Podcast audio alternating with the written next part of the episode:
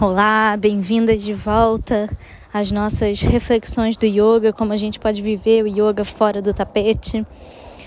Como sempre, estou aqui na minha caminhadinha, então vocês vão ouvir barulhos da rua, avião, carro, pessoas falando, mas é isso.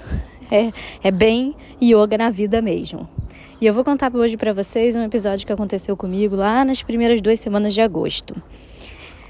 A gente, não sei se vocês sabem, né, mas para quem me acompanha lá nos stories do Instagram, sabe que eu peguei Covid. E aí, antes de mim, quem ficou bem mal foi o Rafa, meu marido. E aí, somos só nós aqui, né, em Portugal. Não temos rede de apoio, não temos ninguém para ajuda. Somos só nós dois. E aí ele doente, fica tudo para mim, né? E, bom, normalmente quem faz o almoço da casa é ele, mas ele bem doente do jeito que estava, com febre de 39, quem teve que fazer almoço e cuidar das crianças fui eu. Gabriel não foi para a escola, né, porque estava também com Covid, enfim, aquela, aquele circo armado. E aí eu fui fazer um bom, prático e velho macarrão. Só que eu tô há muito tempo sem fazer comida. Mas aí ele, né, Rafa, foi e foi me explicar como é que fazia o molho do macarrão. E eu, no auge da minha ignorância é, prepotente, botei a mão na cintura e falei: Ah, você tá de brincadeira, né? É claro que eu sei fazer um macarrão. Eu sempre fiz macarrão. Óbvio que eu sei fazer um molho. Não precisa me explicar. Aí ele calou a boca, né? Já estava mal mesmo, não ia nem discutir, deitou e ficou quieto. E fui eu lá fazer o um macarrão. E olha, tadinho do Gabriel que teve que comer aquele macarrão. Tadinha de mim que comeu macarrão. Tadinha de qualquer pessoa que comeu aquele macarrão.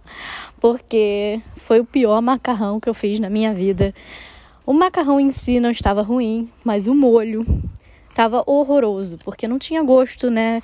Eu não coloquei tempero certo, não coloquei nada direito, enfim. Tava horroroso. Ainda bem que tinha um queijinho ralado ali para disfarçar pro Gabriel e tudo certo.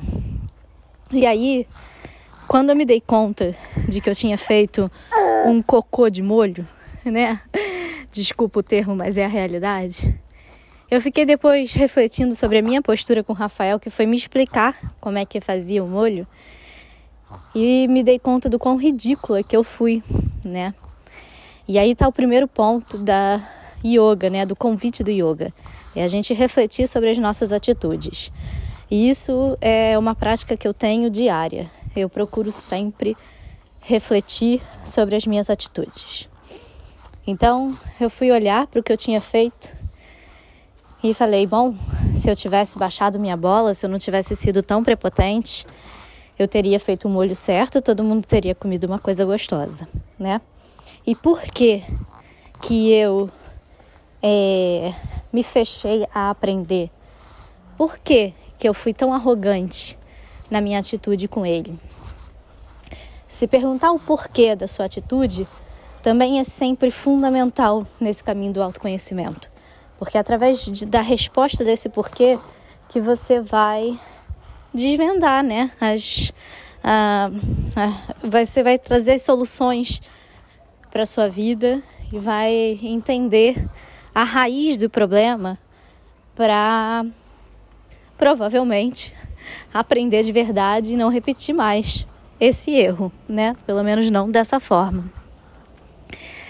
E aí, é, eu fui, me pedi, fui até ele, pedi desculpa, falei que eu tinha sido realmente arrogante e, e percebi que realmente eu estava dois anos afastada da cozinha e que eu precisava reaprender muitas coisas com ele, que era quem estava fazendo comida todo dia. É, então fica aí nessa breve historinha vários exercícios, né? O exercício da reflexão da nossa atitude, o exercício do controle do nosso ego, da nossa arrogância diária, né, da nossa dificuldade em aprender com as pessoas, o exercício da humildade, da gente pedir desculpa é, e voltar um passo atrás, mesmo quando a gente acha que já está muitos passos lá na frente. É, eu achava que o molho eu já fazia de olhos fechados, né? E às vezes não, né? E é isso. Com o molho do macarrão eu vi que eu precisava reaprender a cozinhar. E quantas coisas a gente precisa reaprender todos os dias. Então, é, para essa semana, fica o convite para vocês fazerem esse exercício do que, que vocês precisam, né? É, reaprender. O que, que você acha que você já está fazendo de olhos fechados? Que você, na verdade, se abrisse os olhos e os ouvidos e o coração, poderia aprender melhor, poderia aprender diferente, é, poderia ter uma experiência diferente. Enfim, há sempre algo novo para a gente aprender. A gente só precisa controlar a nossa arrogância. E quando a gente fala no yoga de controlar o nosso ego, não é que o ego seja algo ruim, porque o ego define quem a gente é, o ego coloca a gente no mundo. Mas o ego não pode falar mais alto, porque quando o ego fala mais alto, a gente fica arrogante e se fecha para o que há de mais precioso nessa vida, que é o aprendizado. É isso. Namastê.